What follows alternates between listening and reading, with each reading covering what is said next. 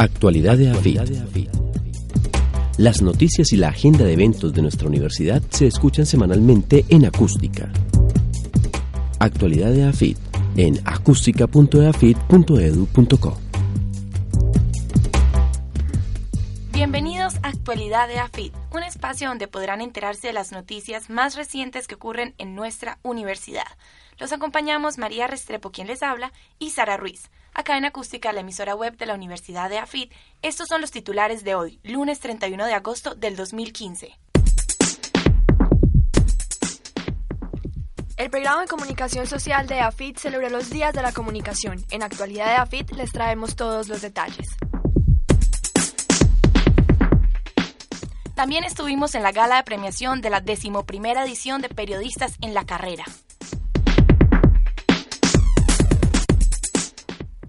Llega a AFIT la gira de documentales Ambulante. En actualidad de AFIT les contamos de qué se trata. Con la inauguración Centro Argos, EAFIT le sigue apostando a la innovación.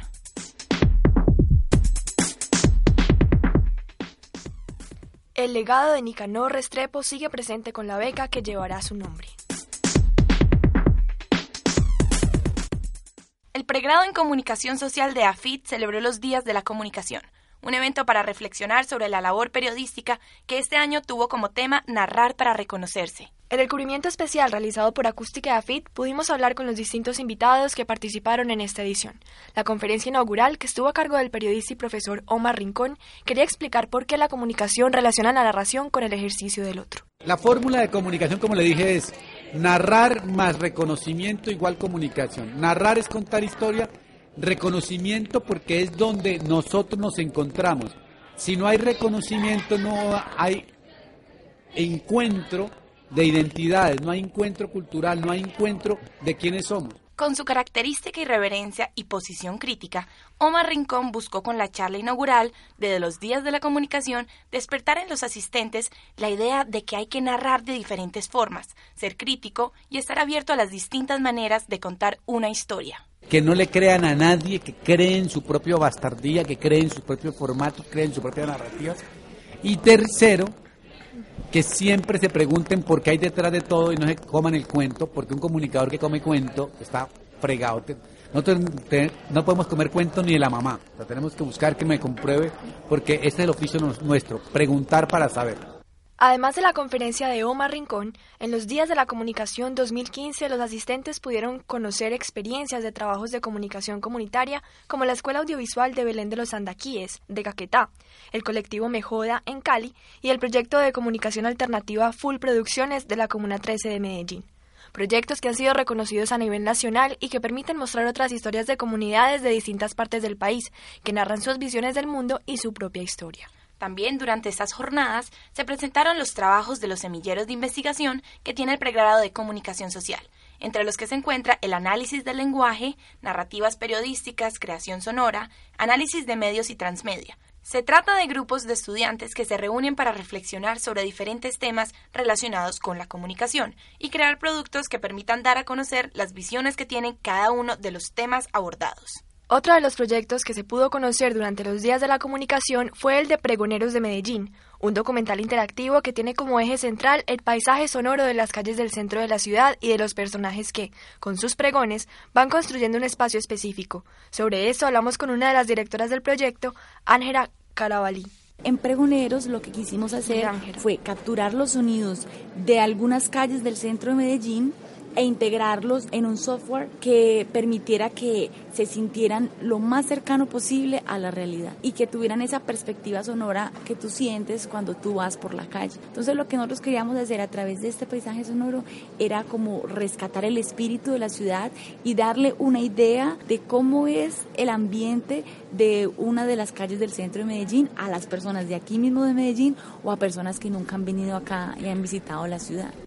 Pero Pregonores de Medellín no es solo una cartografía sonora, ya que utiliza diferentes plataformas y formatos para enriquecer las historias que suceden y se cuentan en el documental. Tal como lo presenta Ángela Calabarí, se trata de un proyecto transmedia que se expande a través de la fotografía, el sonido o el video y que permite a los visitantes complementar las narraciones a través de un viaje documental. hacer un proyecto transmedia es porque tú realmente necesitas de diferentes plataformas para contar un universo, para contar una idea. Entonces, la idea de, de, hacer un proyecto transmedia es que tú utilices diferentes plataformas, que cada una te dé un componente diferente que la otra a través de su lenguaje, a través de su estructura.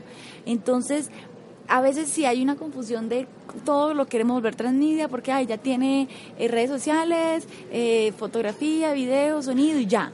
No, para poder realmente, no todas las ideas se pueden convertir en transmedia y la idea, o sea, tú debes tener como una buena base conceptual, digamos que sería entre comillas como algo tradicional, una buena base conceptual y esa buena base tú vas a decir cómo la puedo yo enriquecer y ahí es cuando tú vas a mirar qué plataformas realmente te podrían ayudar a enriquecer. Y ahí es cuando tú tomas la decisión de, ah, mira, es importantísimo utilizar el lenguaje de la fotografía porque genera en el espectador esto. Ah, y también la podemos enriquecer con el lenguaje, no sé, de, de Twitter, porque no todas las redes sociales nos sirven. Entonces es como a la hora de hacer un transmedia es tener una idea clara y que se enriquezca con diferentes plataformas para hacerla mucho mejor y para generar una experiencia y para llegarle a más públicos. Entonces, básicamente el transmedia es narrar una idea a través de diferentes plataformas que se integran de una manera en que enriquecen tu idea. Para conocer este interesante proyecto se puede ingresar a pregonerosdemedellín.com. También pueden en los diferentes parques Biblioteca de Medellín, donde se encuentra la exposición de fotografías y, a partir de octubre, con una serie de mini documentales que se transmitirán a través de Señal Colombia. La jornada académica de los días de la comunicación finalizó con la conferencia del fotógrafo Jesús Abad Colorado, Mirar la vida profunda, fotografía, memoria y conflicto. Un espacio donde se pudo conocer el trabajo de este periodista, que se ha dedicado toda su vida a seguir la historia del conflicto colombiano a través de las imágenes de violencia, reconstrucción y reconciliación que se encuentran en todos los rincones del país. Como acto de clausura de los días de la comunicación, se realizó la gala de edición número 11 de Periodistas en la Carrera, que tuvo como tema Enredados con la tecnología. Se trató de un reconocimiento a los mejores trabajos de la edición del 2014, cuando los estudiantes de comunicación social de AFIT realizaron productos periodísticos escritos, sonoros y audiovisuales que lograron mostrar cómo la tecnología ha enredado nuestro diario vivir. Para esta ocasión se presentaron 180 trabajos que participaron en 10 categorías que buscaban abarcar los diferentes géneros y medios en los que se puede desempeñar un profesional de la comunicación. Natalia Archila y Diana Rosales fueron las ganadoras en la categoría de Mejor Entrevista Escrita con su trabajo La máquina se sigue utilizando mientras haya que hacer. Como mejor noticia ganó María Isabel Saldarriaga Correa con Mirolo, la guía de la ciudad en tiempo real que está rompiendo esquemas. La mejor crónica o perfil en radio fue para Carolina Franco Villegas, con Los Pálpitos de Samuel. Marcela Gutiérrez y Jessica Serna fueron las ganadoras en la categoría Mejor Trabajo de Periodismo Digital con su trabajo Conflicto en el Oriente Antoqueño. El reconocimiento para la mejor noticia en radio fue para Sara Leiva y María Alejandra Gómez con su entrevista a Donny Miranda. Cuando la tecnología choca con la calle, fue el trabajo realizado por Alejandra Gómez, quien se llevó el premio a mejor reportaje gráfico. En la categoría Mejor artículo de opinión, el primer lugar fue para Laura Betancur Saldarriaga con su texto La videorrea digital. La mejor nota informativa en televisión fue realizada por Marcela Gutiérrez, Santiago Gómez y Jessica Serna, con el nombre Movilidad Especial. Asimismo, la mejor crónica o perfil en televisión tuvo como ganador a Alejandro Cardona, quien se llevó el premio con La ciudad de nosotros. La mejor crónica escrita la elaboró William Puche, con su texto de Montería, Cartagena, en 1943. En el 2015, la maratón de periodistas en la carrera se realizará el viernes 6 de noviembre y tendrá como tema Historias y Noticias Animales. Llega a FIT la segunda gira de documentales ambulante, que se realizará en diferentes universidades, teatros y parques de la ciudad entre el primero y el 6 de septiembre. La gira ambulante empezó hace cerca de 10 años por iniciativa de los actores mexicanos Gael García Bernal y Diego Luna, con la intención de fortalecer la industria del documental en Latinoamérica. Comenzó en México, pero debido a la fuerza que tomó en este país, muchos otros se unieron al proyecto en distintos países de la región. En Colombia comenzó hace dos años y en el 2015 llega a Medellín En EAFIT se realizarán muestras los días 2 y 3 de septiembre con dos documentales importantes a nivel internacional. Se trata del pájaro carpintero ruso, del norteamericano Chad Gracia, que ganó el Festival Sundance en el 2015, y Ai Weiwei, El caso fingido, del danés Andreas Johnson. Los dos directores y sus documentales serán recibidos por el pregrado en Comunicación Social, que busca impulsar la creación audiovisual, especialmente en lo relacionado con la producción en la web. Sobre este tema hablamos con el profesor Diego Montoya. El pregrado en comunicación social tiene obviamente intereses en la parte audiovisual también. Digamos que nosotros no somos un pregrado con una línea fuerte en audiovisual, no obstante no nos hemos, eh, no lo hemos tampoco dejado eh, en, por fuera. Para nosotros es importante eh, lo audiovisual eh, lo documental es, importante, en, en, clases se habla de lo documental, entonces digamos que no somos ajenos a ese tipo de, de productos audiovisuales, de esas eh, temáticas. Además, pues obviamente con ese énfasis en cibermedios, pues obviamente se, se acoge lo, lo audiovisual. Eh, fue una invitación pues que nos hace justamente ambulantes, también por el reconocimiento de la universidad, por el pregrado, nos, somos un pregrado pues que a pesar de ser tan jóvenes, apenas con 11 años, pues tenemos un reconocimiento eh, y nos han, nos han llamado también pues para que participemos, para que estemos eh, atentos y pues obviamente eh, para nosotros también es importante que estas personas, que este tipo de giras del cine documental mundial pues también estén en nuestra universidad y que nuestros estudiantes tengan la posibilidad de estar, de estar en permanente contacto con este tipo de productos. La proyección de estos dos documentales en EAFIT es una oportunidad para que estudiantes y profesores se acerquen a producciones que compiten a nivel internacional y que puedan hablar con los realizadores que estarán en EAFIT durante la presentación de los documentales.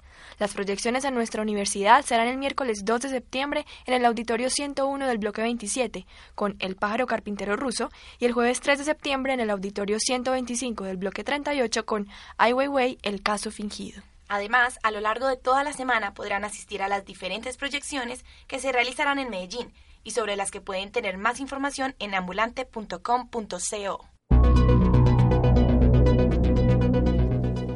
Con la inauguración del centro Argos, EAFIT le sigue apostando a la innovación. El miércoles 26 de agosto se realizó en la universidad la inauguración del Centro Argos para la Innovación, un espacio que se creó gracias a la alianza entre universidad y empresa. El evento estuvo presidido por el gobernador de Antioquia, el alcalde de Medellín, la directora de Colciencias, el presidente del Consejo Superior y el rector de EAFIT, y los presidentes del Grupo Argos y de Cementos Argos. Según afirmó el rector Juan Luis Mejía durante el acto de inauguración, estamos en una entidad de conocimiento. La universidad es eso, pero el conocimiento sin infraestructura es teoría.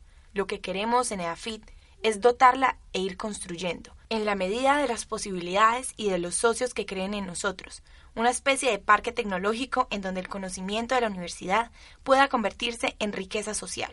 Estas son las noticias que se originan en el país que queremos. Para José Alberto Vélez, presidente del Grupo Argos, esta es una iniciativa que reafirma el compromiso de la compañía con un modelo de negocio centrado en el cliente, como punto de partida para el portafolio de ideas y proyectos que aporten a la sostenibilidad social, económica y ambiental.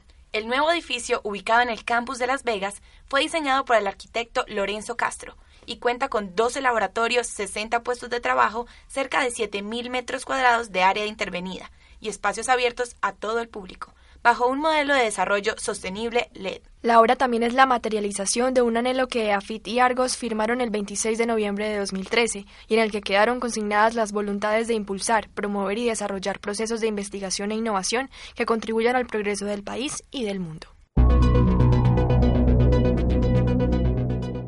El legado de Nicanor Restrepo sigue presente con la beca que llevará su nombre. La Fundación Sura, en honor a Nicanor Restrepo, quien fue presidente del Consejo Superior, otorga becas a estudiantes de pregrado y posgrado en áreas de economía, derecho y ciencias políticas, ciencias sociales y humanas. Y es que una de las certezas que asumió Nicanor Restrepo Santa María a lo largo de su vida fue la de saber el papel fundamental que tienen las instituciones de educación superior en la transformación social y económica del país. Este fue uno de los pensamientos que distinguió a este empresario, político y académico, que inspiró a muchos hasta el final de su existencia, el 14 de marzo del 2015. Así que su legado seguirá también con iniciativas como la beca que lleva su nombre y que, en honor a su memoria, permitirá que personas de escasos recursos económicos tengan la oportunidad de acceder a educación superior en los niveles de pregrado y posgrado. El auxilio cubre hasta el 100% de la matrícula y, en caso de requerirse desplazamiento desde la ciudad de origen, será posible obtener un aporte para los gastos de manutención.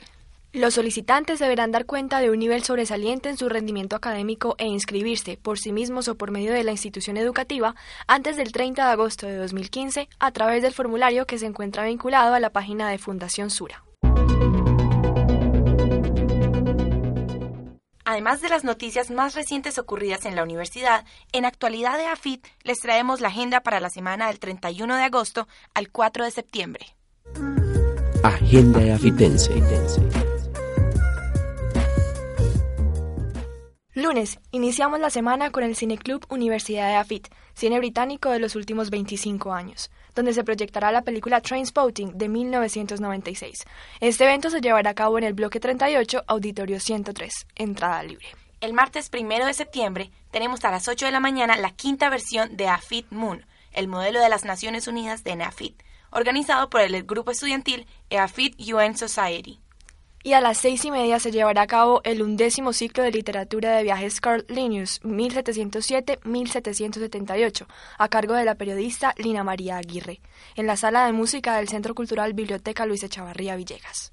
El miércoles a las 4 pm se realizará el acto protocolario de los 55 años de AFIT, en donde se brindará reconocimiento a los fundadores y ex rectores. Esto será en el auditorio Fundadores. Y a las 6 de la tarde se dará inicio a la Cátedra de Innovación Empresarial José Gutiérrez Gómez, equipos que hacen la diferencia, el papel de lo humano en la innovación, a cargo de Lina Marcela Guevara Bedoya, psicóloga especialista en Cincel SAS, bloque 38, auditorio 103. A las 6 y 30, en otra edición de Amar y Comprender la Ópera, segundo semestre de 2015, se presentará Wozzeck de Alan Berg, esto en el bloque 27, auditorio Fabricato. El jueves a las cuatro y media en el bloque 38, auditorio 125, tenemos la presentación del quinto capítulo de Memoria Empresarial, la actividad cívica de los empresarios antioqueños durante el siglo XX. Y el viernes a las 5 pm se llevará a cabo la conferencia Ecología Urbana, Adecuación y Adaptación, la respuesta de la ciudad al medio, a cargo de Germán Camargo, investigador y consultor en la restauración ecológica, áreas protegidas, gestión del riesgo, planificación territorial y desarrollo urbano. Esto será en el bloque 38, auditorio 103. Agenda Afitense. Con la agenda de la semana del 31 de agosto al 4 de septiembre, llegamos al final de actualidad de AFIT, un programa con la información más reciente de la universidad en acústicaafit.edu.co. Actualidad de AFIT. Las noticias y la agenda de eventos de nuestra universidad se escuchan semanalmente en acústica. Actualidad de AFIT en acústica.eafit.edu.co.